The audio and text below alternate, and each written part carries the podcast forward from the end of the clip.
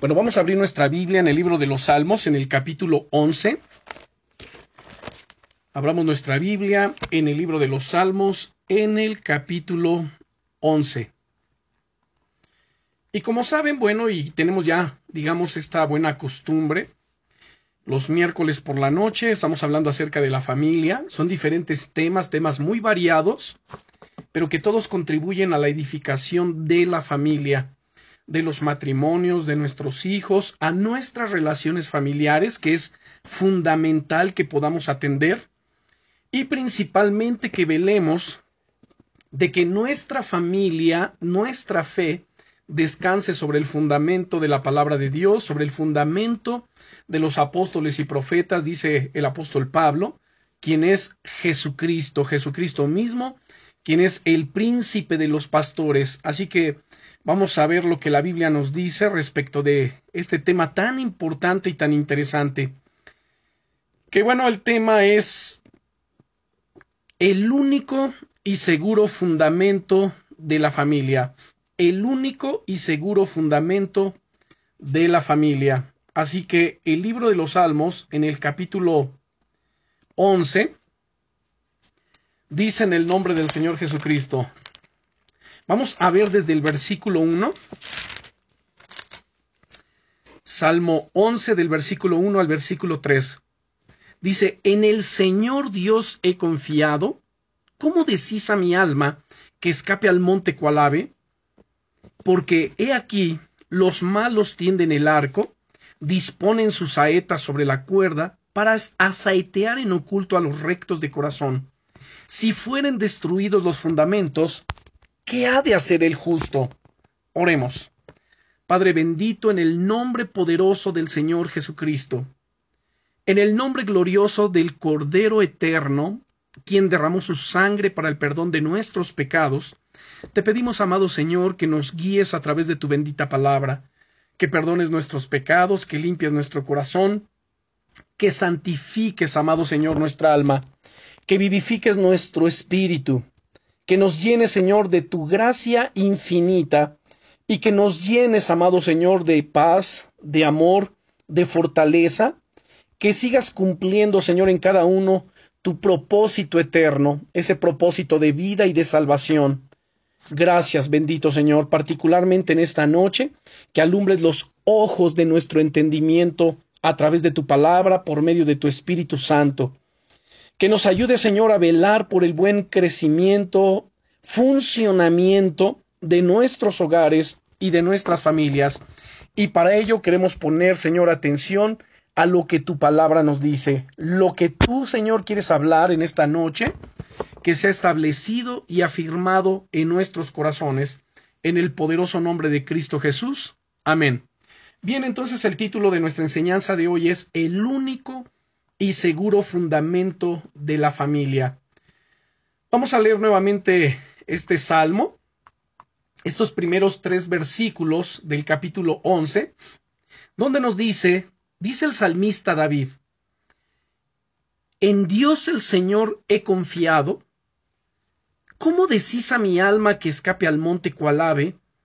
Porque he aquí, los malos tienden el arco, disponen sus saetas sobre la cuerda para asaetear en oculto a los rectos de corazón. Si fueren destruidos los fundamentos, ¿qué ha de hacer el justo? Saben, hermanos, estamos bajo ataque. Nuestras familias, los hogares, nuestros hijos, están bajo ataque o estamos bajo ataque. Yo no sé si no lo han notado. De todos lados y aún desde adentro y por todos los flancos, Estamos recibiendo ataques, estamos siendo bombardeados día tras día. Y esto no es el último rumor de una conspiración internacional ni la teoría de algún profesor en una universidad prestigiosa. Esto es lo que oímos de personas, de ministerios y consiervos, ¿saben? A quienes respeto mucho. Todo mundo está hablando acerca de estas cosas. Y por supuesto, que tan solamente tenemos que echar un vistazo a lo que está sucediendo en el mundo y nos damos cuenta cómo estamos sufriendo de este ataque. Así que de todas partes oigo el grito de dolor de familias bajo el ataque del enemigo espiritual, bajo Satanás, que el Señor lo reprenda en el nombre poderoso de Jesús, que quiere destruir el hogar cristiano, ese hogar cristiano tradicional que fue fundado por el Señor Jesucristo y que desde el tiempo de los apóstoles hasta el siglo XX, siglo XXI, mantiene su fundamento seguro o mantenía su fundamento seguro contra terremotos, guerras, tsunamis, plagas, persecuciones. Pero hoy día estamos viviendo los tiempos que dice el apóstol Pablo, que él, bueno, él habló, él estaba profetizando, estaba hablando por el Espíritu Santo y nos decía que en los postreros tiempos algunos apostatarían de la fe, negarían la fe. Lo terrible es que dentro de las congregaciones, familias enteras, cabezas de familia, saben, están apostatando de la palabra del Señor. Estamos sufriendo vientos doctrinales por donde quiera, de donde quiera. Y cuando no hay un fundamento sólido en las vidas de las personas, pues son arrastradas por esos vientos doctrinales, particularmente cuando tienen comezón de oír otra cosa diferente, es cuando son arrastrados. Y a eso es a lo que el apóstol Pablo le hacía referencia a su discípulo Timoteo, lo exhortaba a que él perseverara a que él siguiera predicando la palabra del Señor, que insistiera a tiempo y fuera de tiempo. Incluso voy a citar las palabras del apóstol Pablo, que le decía a su discípulo Timoteo. En primer lugar, en 1 Timoteo capítulo 4, en el versículo 13, él le decía, entre tanto que voy, ocúpate de la lectura, la exhortación y la enseñanza, no descuides el don que hay en ti que te fue dado mediante profecía, con la imposición de las manos del presbiterio, ocúpate en estas cosas, permanece en ellas, para que tu aprovechamiento sea manifiesto a todos. Ten cuidado de ti mismo y de la doctrina. Persiste en ello, pues haciendo esto te salvarás a ti mismo y a los que te oyeren. Ahora, esto por favor trasladémoslo a nuestros hogares como cabezas de hogar, eh, la palabra del Señor nos exhorta diciendo, ten cuidado de ti mismo y de la doctrina. Persiste en ello, pues haciendo esto te salvarás a ti mismo y a los que te oyen. La pregunta es, ¿y quiénes son los que nos escuchan? Pues nuestros hijos, nuestra familia. Ellos son los que nos están escuchando día a día, quienes nos observan, ven nuestro diario proceder. Pero la pregunta es, ¿Qué es lo que ellos están viendo en nosotros? ¿Qué es lo que ellos están escuchando que sale de nuestra boca? ¿Les alienta? ¿Les motiva a buscar más a Dios o simplemente les desanima? Y retomando entonces lo que estábamos hablando del libro de los Salmos, vamos a regresar a nuestro Salmo capítulo 11.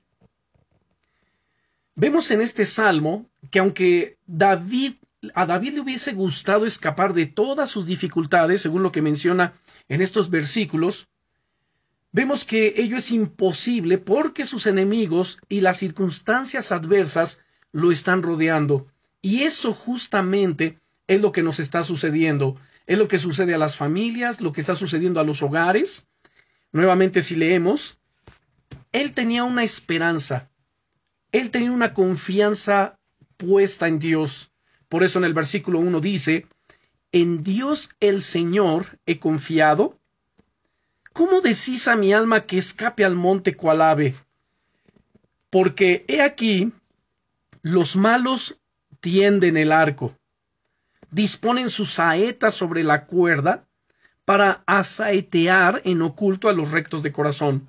Y entonces en el versículo 3, si fueren destruidos los fundamentos, ¿qué ha de hacer el justo?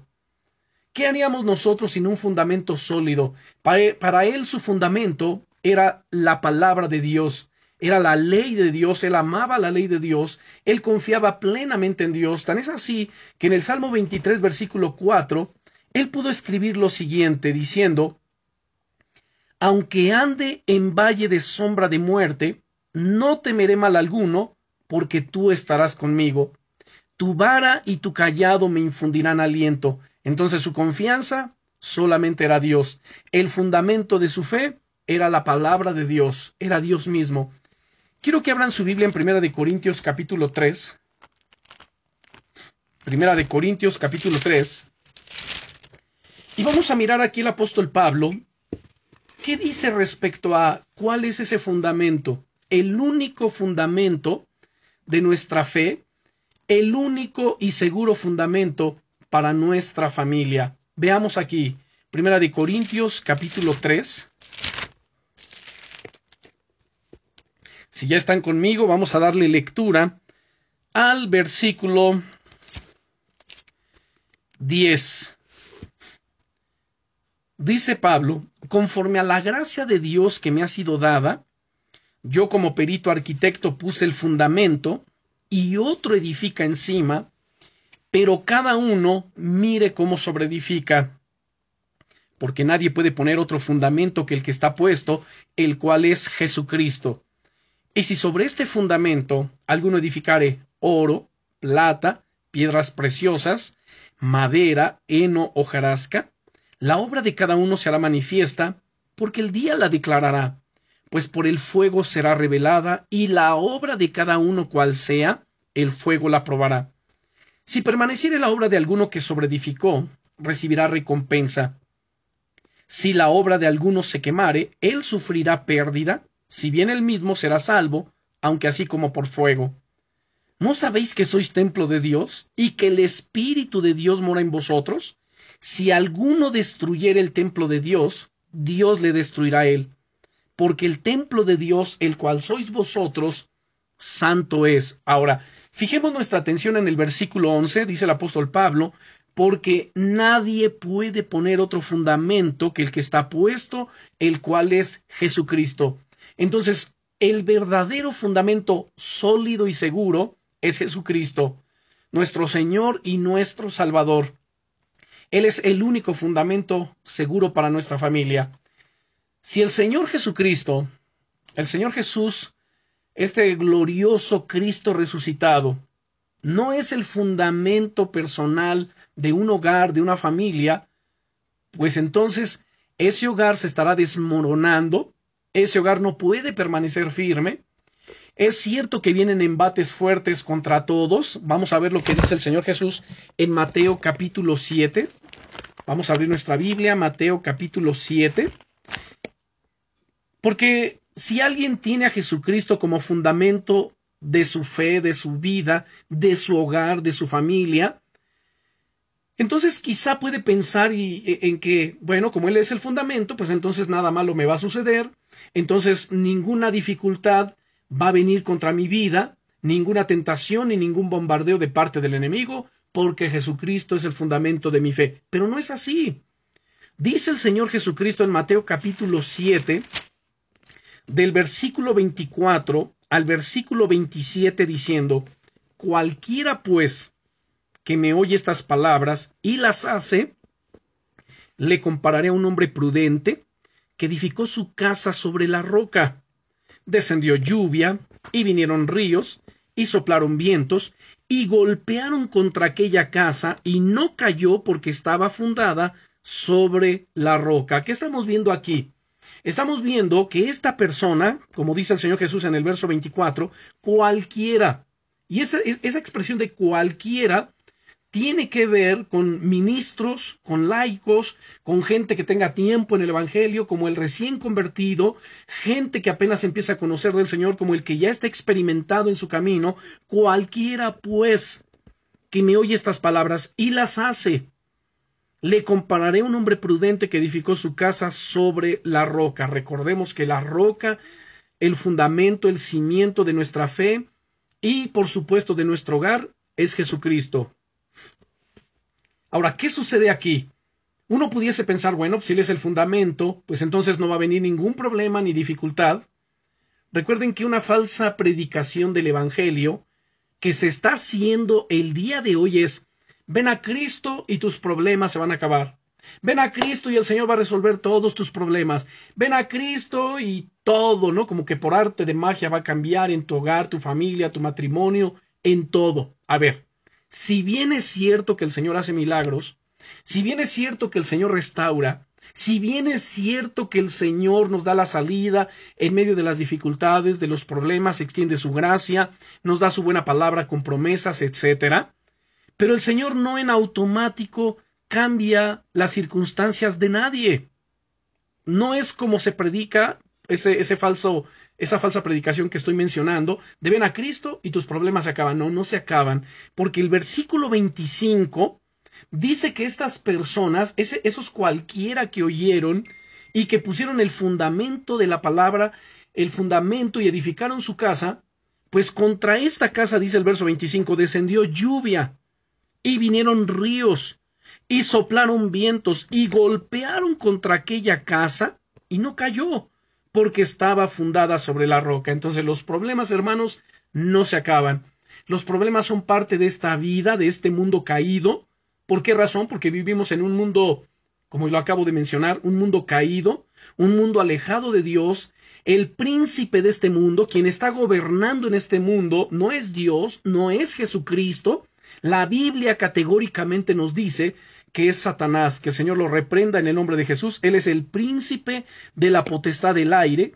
Él es el espíritu que ahora opera en los hijos de desobediencia. Así que esa es la condición de este mundo. Y nosotros tenemos que comprender todas estas cosas para que justamente no seamos engañados y no pensemos ni tampoco nos desanimemos al sufrir luchas, al padecer eh, persecuciones, tentaciones o estar atravesando situaciones difíciles.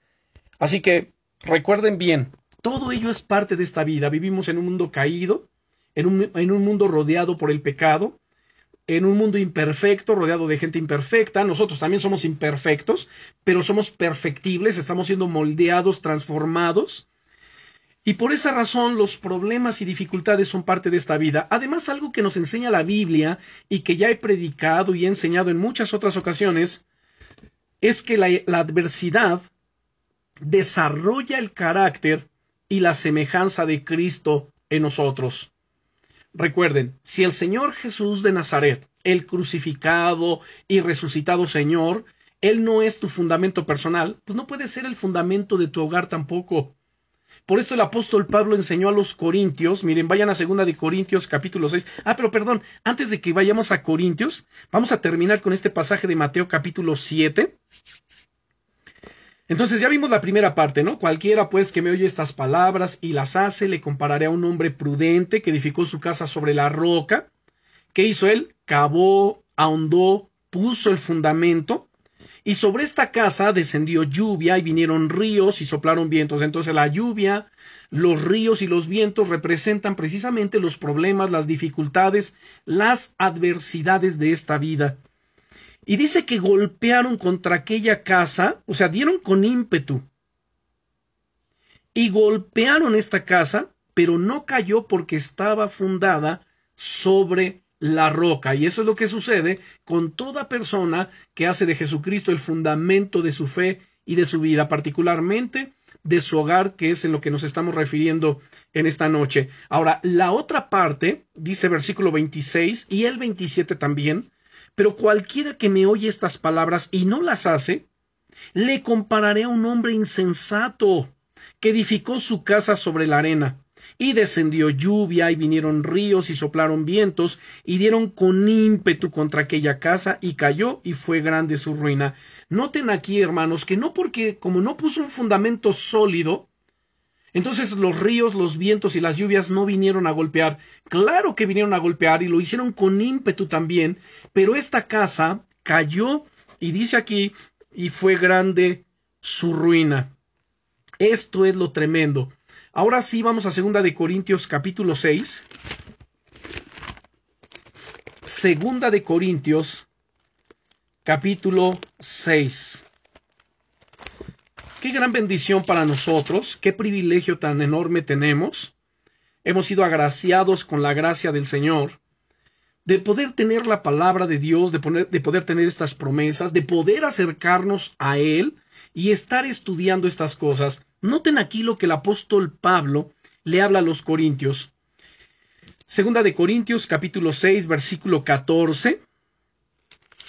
Y vamos a leer hasta el versículo 18. No os unáis en yugo desigual con los incrédulos, porque ¿qué compañerismo tiene la justicia con la injusticia? ¿Y qué comunión la luz con las tinieblas? ¿Y qué concordia Cristo con Belial? ¿O qué parte el creyente con el incrédulo? ¿Y qué acuerdo hay entre el templo de Dios y los ídolos?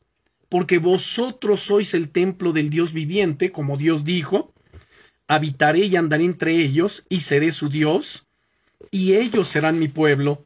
Por lo cual, salid en medio de ellos y apartaos, dice el Señor, y no toquéis lo inmundo, y yo recibiré. y seré para vosotros por Padre, y vosotros me seréis hijos e hijas, dice el Señor Todopoderoso. Ahora, fijemos nuestra atención en el versículo 14. No os unáis en yugo desigual, dice aquí. ¿Con quién? Con los incrédulos. Y entonces comienza una serie de preguntas, porque ¿qué compañerismo tiene la justicia con la injusticia? Miren, hermanos, nosotros somos la justicia de Dios en Cristo. La gente que no conoce a Jesucristo, que no le ha hecho su Señor y Salvador, simplemente que son, son injustos. Entonces, nuevamente vemos este verso 14. ¿Qué compañerismo tiene la justicia con la injusticia? La respuesta es categórica. Ninguna. Otra pregunta. ¿Y qué comunión la luz con las tinieblas? Recuerden la palabra del Señor en el Evangelio de Mateo, esas palabras que salieron de la boca del mismo Jesucristo diciendo lo siguiente, Mateo capítulo 5 y versículo 14, vosotros sois la luz del mundo. Nosotros los cristianos, los que hemos seguido a Jesucristo, los que le hemos rendido nuestra vida y nuestro corazón, tenemos esa luz del mundo. En San Juan 8:12, el Señor Jesús dice, yo soy la luz del mundo. El que me sigue no andará en tinieblas, sino que tendrá la luz de la vida y por eso entonces las palabras que estoy citando en Mateo capítulo 5 versículo 14 dice el Señor, vosotros sois la luz del mundo. A ver, entendamos una cosa y podemos decirnos, a ver, yo, yo soy la luz del mundo. Y entonces podemos mirar a la gente que no conoce a Jesucristo, que no tiene a Cristo, no lo ha hecho el Señor de su vida, que no se ha arrepentido de sus pecados. Ellos son el mundo, entonces yo soy la luz de ellos. Somos la luz del mundo una ciudad asentada sobre un monte no se puede esconder, ni se enciende una luz y se pone debajo del almud, sino sobre el candelero, eh, sobre el candelero y alumbra a todos los que están en casa. Así alumbre vuestra luz delante de todos los hombres, para que vean vuestras buenas obras y glorifiquen a vuestro Padre que está en los cielos. Démonos cuenta de esto, cristianos, padres de familia cristianos, somos la luz del mundo. Tenemos una responsabilidad frente a todas aquellas personas que viven separadas de Cristo, somos la luz de ellos, entonces nuestra responsabilidad es guiarlos a Cristo, es encaminarlos a Cristo, es conducirlos al reino eterno de los cielos. Lamentable y tristemente para muchos no es así. Entonces regresamos a 2 de Corintios 6, no os unáis en yugo desigual con los incrédulos. Porque qué compañerismo tiene la justicia con la injusticia y qué comunión la luz con las tinieblas. Además, bueno, aquí nos lo dice de otra manera, a ellos no los presenta o no los menciona como las tinieblas, sino, perdón, como el mundo, sino como las tinieblas. A nosotros nos sigue diciendo la luz. Pero a ellos, ¿qué son?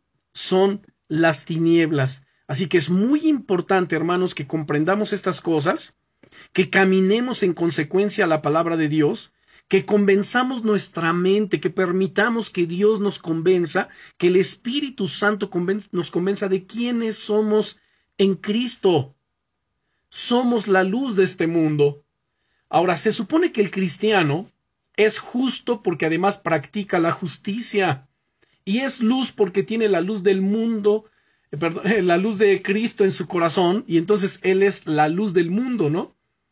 Si se une con alguien que no tiene ningún compromiso de ser justo, ni de brillar como luz porque simplemente no quiere obedecer al Señor Jesucristo, pues entonces va a haber choques, va a haber diferencias en algún momento. Con cuánta razón, hermanos, y, no solamente es que puede haber choques, puede haber diferencias, sino que también saben que puede terminar sucediendo que el que se supone que es la luz se empiece a apagar y termine siendo oscuridad, confundiéndose con la oscuridad del otro. Porque en el mismo contexto que mencionaba yo de Mateo capítulo 5 verso 14, el versículo anterior dice, vosotros sois la sal de la tierra. Somos la sal, ellos son la tierra. Pero si la sal se desvaneciere, dice, ya no sirve para nada, sino para ser echada fuera y hollada, pisoteada por los hombres. Y entonces cobra mayor sentido las palabras que Dios le dirigió al profeta Jeremías. Si me permiten, vamos a ver Jeremías capítulo 15, vayan conmigo, porque les digo que tenemos una responsabilidad muy grande delante de Dios, pero también delante de la gente que está alrededor de nosotros. Jeremías capítulo 15, vamos a leer versículos 19 al 21. Jeremías capítulo 19, perdón, capítulo 15, versículos 19 al 21. Dice, Por tanto, así dijo el Eterno, si te convirtieres, yo te restauraré, y delante de mí estarás. Y si entresacares lo precioso de lo vil, serás como mi boca. Conviértanse ellos a ti, y tú no te, y tú no te conviertas a ellos y te pondré en este pueblo por muro fortificado de bronce, y pelearán contra ti, pero no te vencerán, porque yo estoy contigo para guardarte y para defenderte, dice el Eterno, y te libraré de la mano de los malos, y te redimiré de la mano de los fuertes. Noten esto. Por tanto, así dice el Eterno, si te convirtieres. Convertirse quiere decir simplemente da la vuelta, Deja de ir en el sentido que llevas el día de hoy, digamos, si es un sentido en que se confunde con los impíos, con los paganos, con la gente que no conoce al Señor, y hay que convertirnos al Señor. Dice entonces, si te convirtieres, yo te restauraré, y delante de mí estarás, y si entresacares lo precioso de lo vil, serás como mi boca. Ahora, esta última parte del versículo 19, pongámosle mucha atención conviértanse ellos a ti. La pregunta es, ¿quiénes ellos? Pues todas esas personas que aún no tienen a Jesucristo en su corazón, que aún no han decidido rendir su vida, arrepentirse de sus pecados, pues lo que nosotros tenemos que hacer es impactar sus vidas por medio de la luz que está en nosotros, por medio del poder del Espíritu Santo y de la palabra de Dios, tenemos que provocar conviértanse ellos a ti y tú no te conviertas a ellos. No agarres sus modas, no te conviertas en, sus maneras de ser, de comportarse.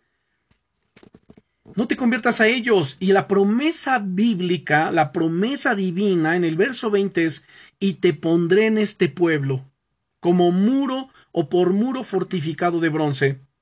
Noten lo que he venido diciendo. Aquí no le está prometiendo el Señor, mira, y se van a acabar tus problemas, y ya no vas a tener dificultades, sino por el contrario, dice, y pelearán contra ti. Esa es la razón del por qué te voy a poner, dice Dios, como un, como un muro fortificado de bronce, porque van a pelear contra ti, pero la promesa es, no te vencerán, porque yo estoy contigo para guardarte y para defenderte, dice el Eterno, y te libraré de la mano de los malos, y te redimiré, te rescataré de la mano de los fuertes. Esta es la promesa gloriosa de parte del Señor para todos nosotros. Entonces esto es lo que decía respecto de, o derivado más bien, de lo que el apóstol Pablo nos está diciendo en segunda de Corintios capítulo 6 versículo 14, no os unáis en yugo desigual con los incrédulos. Porque qué compañerismo tiene la justicia con la injusticia y qué comunión la luz con las tinieblas. Así que no podemos de ninguna manera tener un compromiso serio, escuchen bien, con alguien que es tinieblas. No podemos unirnos en yugos desiguales, ni sentimentalmente, ni familiarmente, ni en un negocio o en un club o en el índole que sea, no podemos hacerlo. Claro, para alguien podrá sonar así como que, ay, no, eso ya es demasiadamente extremista, eh, ya, como que ya raya en algo negativo, ¿no? Fanatismo. número uno, no es fanatismo. Número dos, esto es la palabra de Dios. Y Dios que es tan sabio, Él sabe por qué. Además, permítanme eh, contarles algo que sucedía en la Edad Media. En la Edad Media había una serie de tormentos impresionantes para los herejes. Yo creo que la mayoría de ustedes tienen conocimiento acerca de ello, si no es que todos, o han escuchado algo respecto de eh, esos tormentos, ¿no? Terribles, esa forma en que hacían que los disqueherejes se retractaran, las supuestas brujas también. Y entonces uno de estos mm, castigos o tormentos era el siguiente. Ponían dos cajones como ataúdes. No es cierto, no eran dos, era uno, era uno. Dentro de ese ataúd había, por supuesto, un muerto, ya en estado de, de descomposición, ya hedía, ya pestaba, ya lleno de gusanos, y entonces, aún vivo, ya sea el hereje o la persona que iba a sufrir ese castigo o tormento, pues lo metían juntamente con el muerto, lo ataban a él para no poder separarse, y entonces cerraban el ataúd o la caja. ¿Y qué entonces sucedía? Bueno, habían unos gritos impresionantes allí, del vivo, por supuesto. ¿Por qué? En primer lugar, como les menciono, ya el cadáver hedía, pestaba, estaba en estado de, descomposición. Además, los gusanos que se estaban comiendo el cadáver, pues ahora comenzaban a pasarse al cuerpo del vivo, a comérselo vivo, imagínense, era terrible el tormento. Bueno, ¿cuál es la enseñanza que podemos extraer de ahí? Es tan simple. Efesios capítulo 2, versículo 1 nos dice, y Él os dio vida a vosotros cuando estabais muertos en vuestros delitos y pecados. ¿Cuál es la condición de toda persona separada de Jesucristo? Son muertos. Muertos vivientes, haga de cuenta como zombies. Espiritualmente están muertos, están alejados de Dios. Si ellos en ese momento pierden la vida, se van a una eternidad sin Cristo. ¿Qué sucede con el cristiano que se une en un yugo desigual con un incrédulo? Pues exactamente lo que estoy mencionando en esa ilustración o en ese ejemplo que es real, que fue real en su momento, no es producto de la imaginación, sino fue real.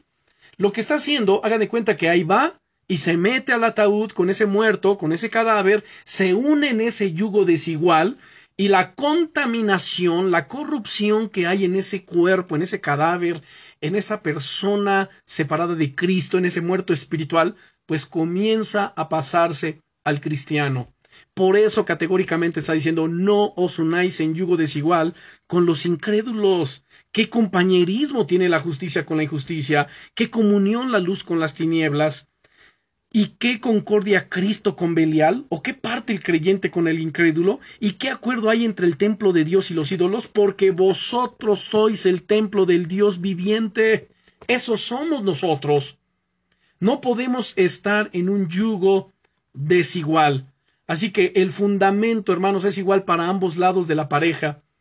Y por supuesto, los hijos que resultan de este hogar, si es un hogar eh, en yugo desigual, pues imagínense, más adelante van a tener serios problemas. ¿Por qué? Por la confusión que hay en este hogar, porque uno es cristiano y el otro no. Si hablamos en cuestión laboral, lo mismo pasa, ¿no? O en cuestión de negocios, pues el cristiano quiere cumplir con las leyes establecidas en esta tierra, las leyes de Hacienda, quiere contribuir, quiere hacer lo que es recto delante de los ojos de Dios, pero el otro no si hay una sociedad allí, el otro definitivamente va a buscar evadir el fisco, etcétera. Y entonces esto va a generar conflictos, va a generar problemas. Por eso Amós capítulo 3, versículo 3 pregunta, ¿andarán dos juntos si no estuviesen de acuerdo? Así que esto es aplicable en todos los aspectos o en todas las áreas de nuestra vida, sea familiar, sea laboral, sea social, en el área que sea es aplicable, así que no os unáis en yugo desigual. Miren, hermanos, porque esto es muy fácil. El único fundamento seguro, como lo he venido diciendo, para la pareja y para el hogar es el Señor Jesucristo. Él es el único quien nos puede unir en un solo propósito y práctica diaria de una vida realmente cristiana. Cuando el esposo y la esposa reciben la palabra de Dios y la ponen en práctica, pues el fundamento está puesto sobre la roca, no sobre la arena, como ya lo vimos en Mateo capítulo 7, versículos 24 al 27. Si no obedecen su palabra, pues el, el Señor Jesucristo no es su fundamento y entonces las inundaciones, las lluvias, los ríos van a venir a golpear con ímpetu tarde o temprano, van a ser la destrucción allí. ¿Y cuáles son? ¿Cómo podemos representar todos esos problemas, esas adversidades, esas situaciones difíciles que vienen a golpear a la familia, al hogar? Bueno, pues la falta de entrega, eh, la falta de disciplina, el crear hijos rebeldes, la infidelidad también, y otras cosas suceden cuando el Señor Jesús no es ese fundamento. Miren, hermanos, el ataque del mundo contra este concepto del matrimonio ha sido fuerte desde el siglo pasado. Podemos contar, y yo se los pregunto así claramente, ¿pueden ustedes contar con una mano los ejemplos buenos de una familia cristiana que han salido últimamente en los medios de comunicación? Porque las empresas mundanas, por ejemplo, de libros, del cine, de la televisión, de la música popular, de la prensa, saben, solo buscan la ganancia monetaria. No les importa la familia, no les importa si los valores están siendo socavados, ellos van solamente con, por un objetivo. ¿Y cuál es? La ganancia monetaria. Hay una guerra, hermanos, y los cristianos, saben, a veces no nos damos cuenta. Hay muchos hogares que no se han dado cuenta, pero el enemigo, tristemente, está ganando terreno.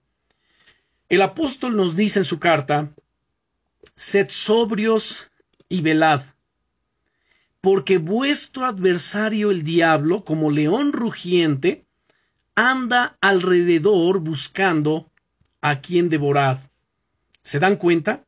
claramente nos presenta a Satanás como nuestro adversario. Adversario, el diablo anda alrededor como león rugiente buscando a quien devorar, pero nos da, no solamente nos deja allí, ¿verdad?, con la zozobra de que el enemigo anda alrededor buscándonos devorar, sino que además nos da la solución, dice, al cual resistid firmes en la fe, sabiendo que los mismos padecimientos eh, están sucediendo en todo el mundo contra vuestros hermanos, así que nos manda que estemos firmes y lo resistimos en la fe. Necesitamos, hermanos, atender al llamado urgente de la palabra de Dios para poner este fundamento sólido en nuestros hogares, ver cómo estamos, a ver cómo está mi hogar, cómo está mi familia, cómo se encuentra el día de hoy. ¿Realmente tenemos estabilidad espiritual, solidez de este fundamento glorioso? o nos hemos estado engañando, porque profesamos una cosa, pero practicamos otra. Así que debe haber una congruencia. Como les dije, tristemente, hermanos, el enemigo está ganando. El hogar cristiano, los hogares cristianos, muchos están yendo, eh, se están yendo a pique. Desde la niñez, hermanos, las caricaturas ciegan a los niños, les van cegando de creer en Jesús, de creer en la Biblia. ¿Por qué razón? Pues porque sus héroes de las caricaturas son ficticios, vienen de países como el Japón, como la China, que están en contra del cristianismo, que son países comunistas. Y más alarmante, hermano, voy a citar algunas caricaturas, ¿no? Como por ejemplo Los Simpson y otras tonterías que son los modelos para los jóvenes y quizá para algunos adultos, que lo único que se escucha ahí son lenguajes soez, la falta de modales y de falta de respeto también, la inmoralidad abierta y hasta nociones metafísicas como fantasmas, diablillos, dragones y extraterrestres. ¿Cuántos hogares cristianos o que se dicen cristianos todavía practican, digamos, algunas tradiciones como el Halloween, el Día de Muertos. No, pues es que el niño o la niña tiene que ir a la escuela, ¿verdad? Con su calaverita, o tiene que ir disfrazado, pues es algo inocente, es solamente una tradición que no se dan cuenta con qué sutileza el enemigo está ganando terreno. Nosotros somos luz, ellos son tinieblas. No podemos participar de ellos, sino más bien tenemos que reprender las tinieblas. Miren, hermanos, abran su Biblia en Efesios, por favor, capítulo 5. Y quizá para alguien, como les dije en un principio, esto suena exagerado.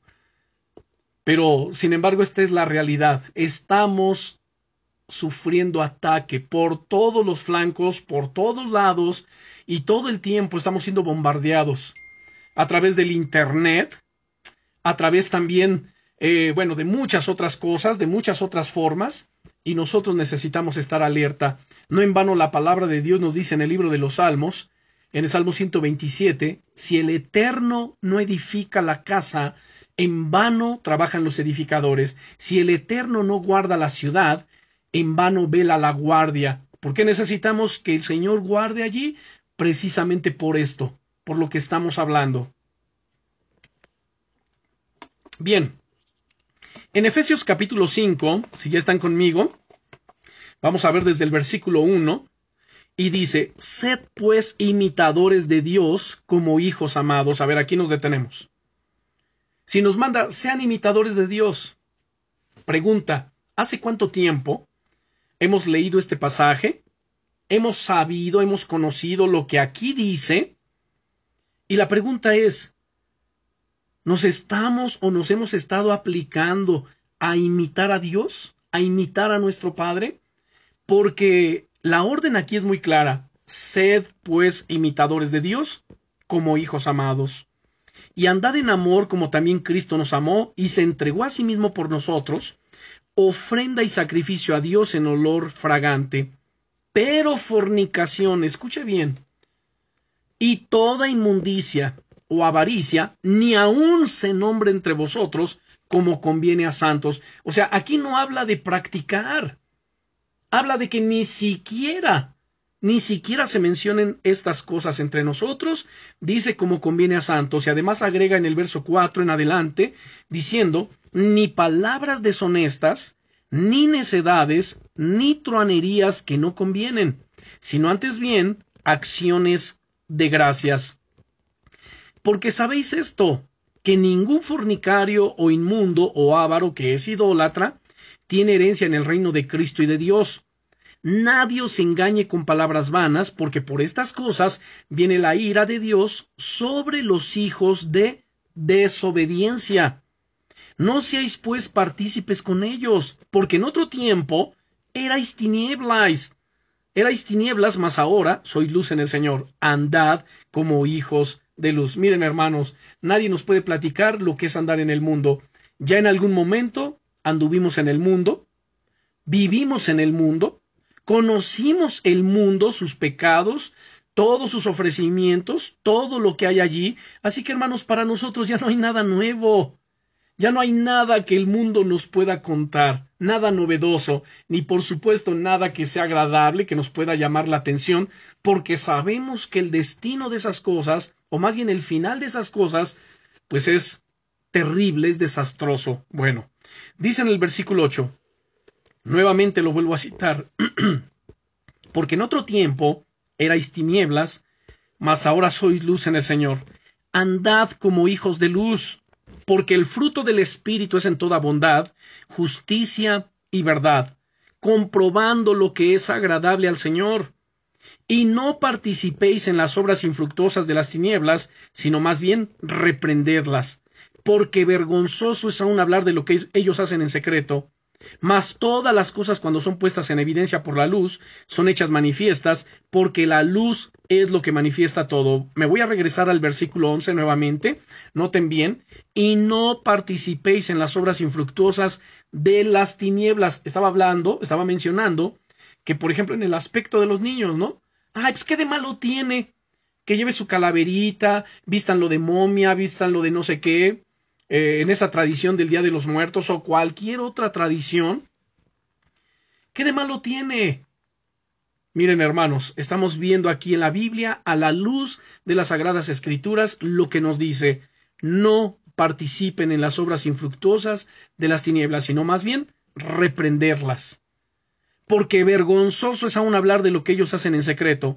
Mas todas las cosas cuando son puestas en evidencia por la luz, son hechas manifiestas porque la luz es lo que manifiesta todo. Por lo cual dice, Despiértate tú que duermes. Miren a quién le está hablando al creyente. ¿Cuántos padres de familia están dormidos, están aletargados?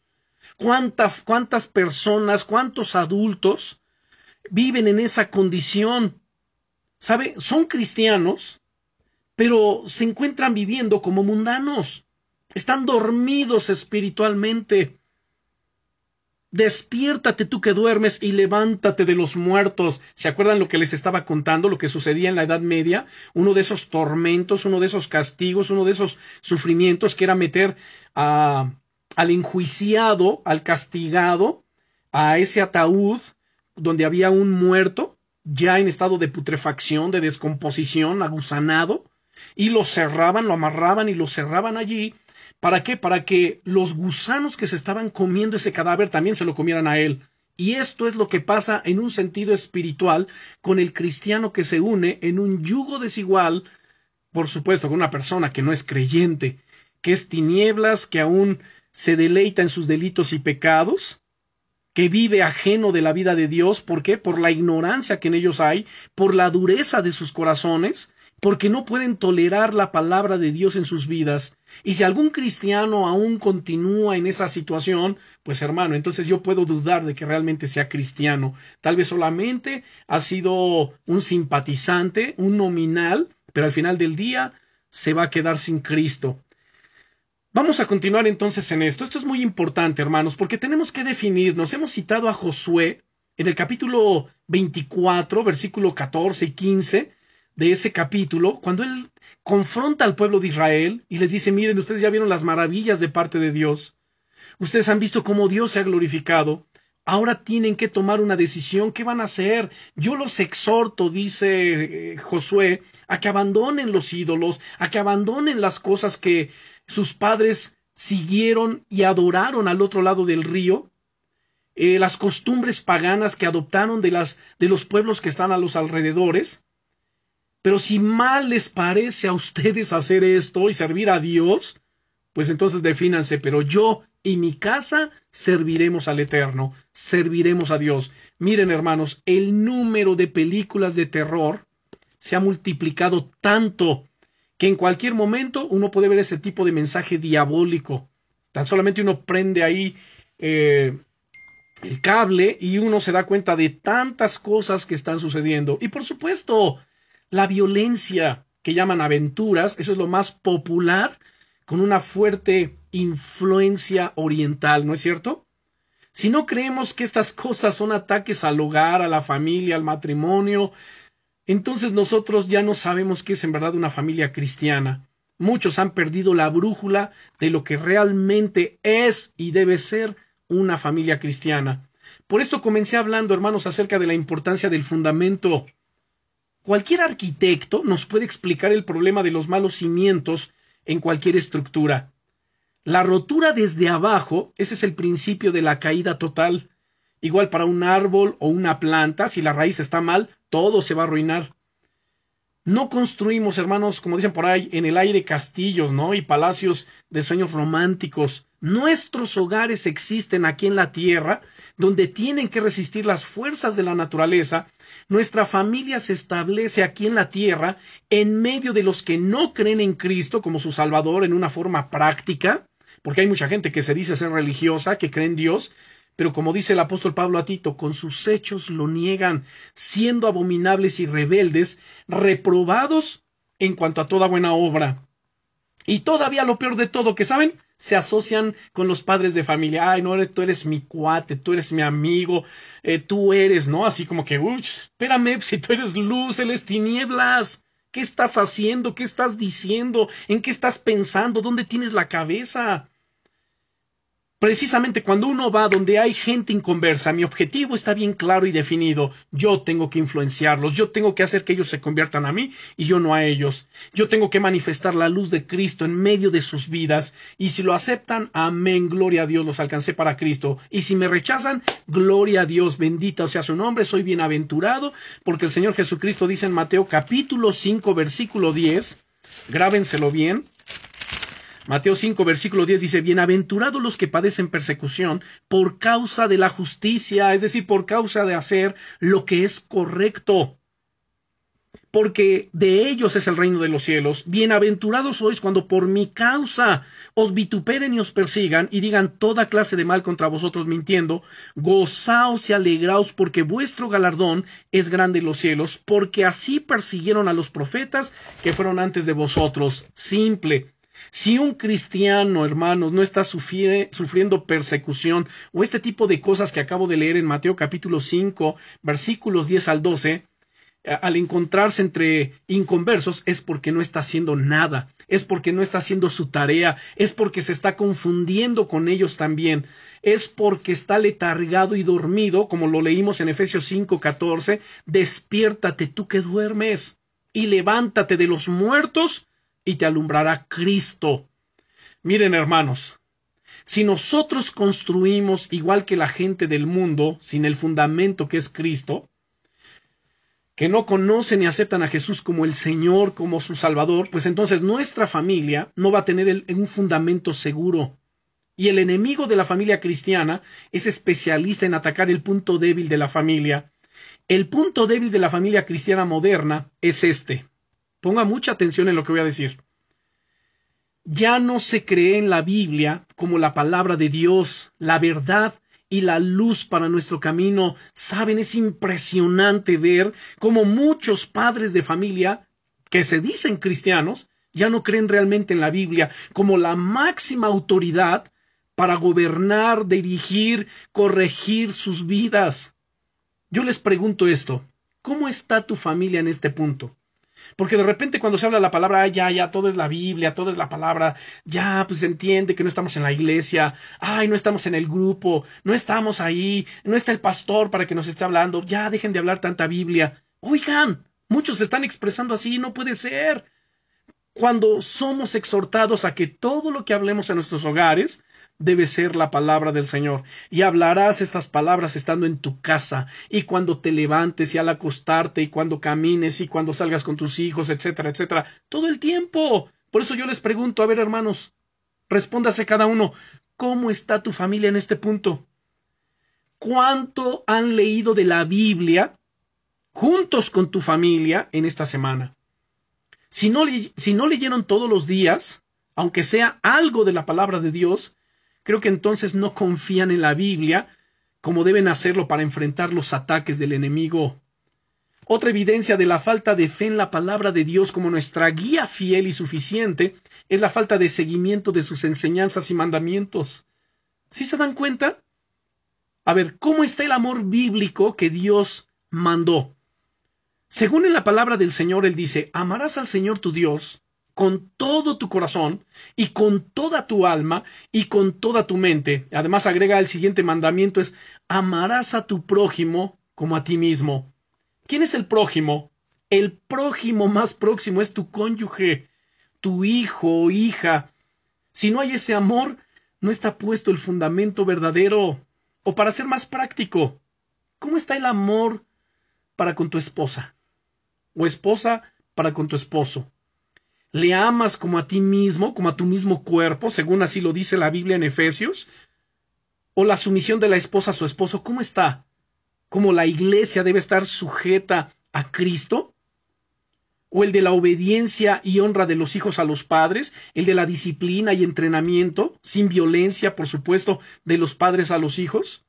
Si estas enseñanzas y mandamientos no se practican en el hogar, pues el fundamento que debe ser Jesucristo no está firme no podrá, por supuesto, soportar los ataques del enemigo. Me parece que el problema principal es que se ha perdido el señorío de Jesucristo en el hogar cristiano. En la práctica se parece a cualquier otra familia mundana. Este es el punto débil del hogar moderno que quiere aparentar ser cristiano con decoraciones piadosas en la pared, cuadros, pergaminos con textos o versículos bíblicos, pero con un fundamento débil o uno que ni siquiera existe un fundamento inexistente.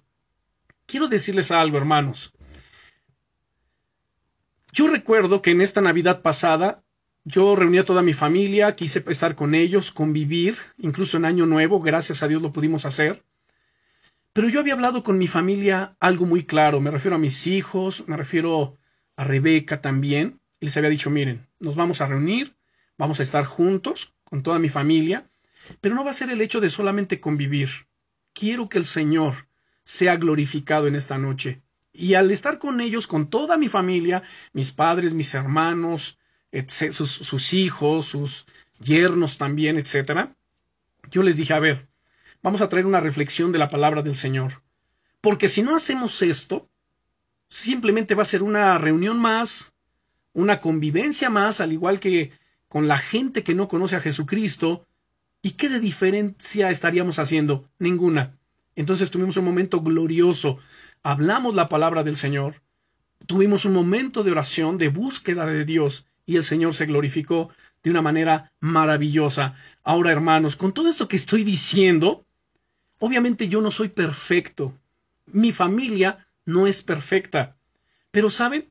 Prosigo a la meta de tener una familia cristiana, un matrimonio, no solo en nombre, sino en la práctica. ¿Por qué? Porque desde muy joven me enseñaron estos principios. No importaba si me fuera fácil o difícil, posible o imposible, divertido o contra mi voluntad, porque yo era un joven sometido a autoridad. Y como era ese joven sometido a autoridad, pude entender el asunto de autoridad. He aceptado desde hace muchos años la autoridad de Cristo sobre mi vida, hace alrededor de 25 años atrás. Algunos lo aprendimos en nuestras familias, otros en la escuela, otros en el mundo real del trabajo, pero aprendimos a obedecer. La familia moderna casi no entiende la palabra obedecer o guardar los mandamientos divinos. Por esto estamos como estamos. Yo les pregunto, ¿es Cristo el Señor de tu vida, de tu familia? ¿Realmente Él es el fundamento sobre el que descansa tu hogar? El apóstol Pablo dice, si alguno se cree, si alguno piensa que está firme, mire que no caiga.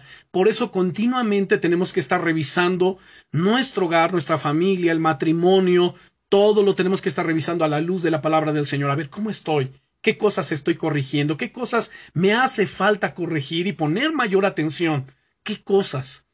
Recuerden, hay un solo fundamento, así que debemos asegurarnos de que nuestra familia esté puesta sobre este fundamento glorioso que es el Señor Jesucristo. Dice la palabra del Señor y con esto quiero concluir. En Hebreos, vamos a la carta a los Hebreos, capítulo 12.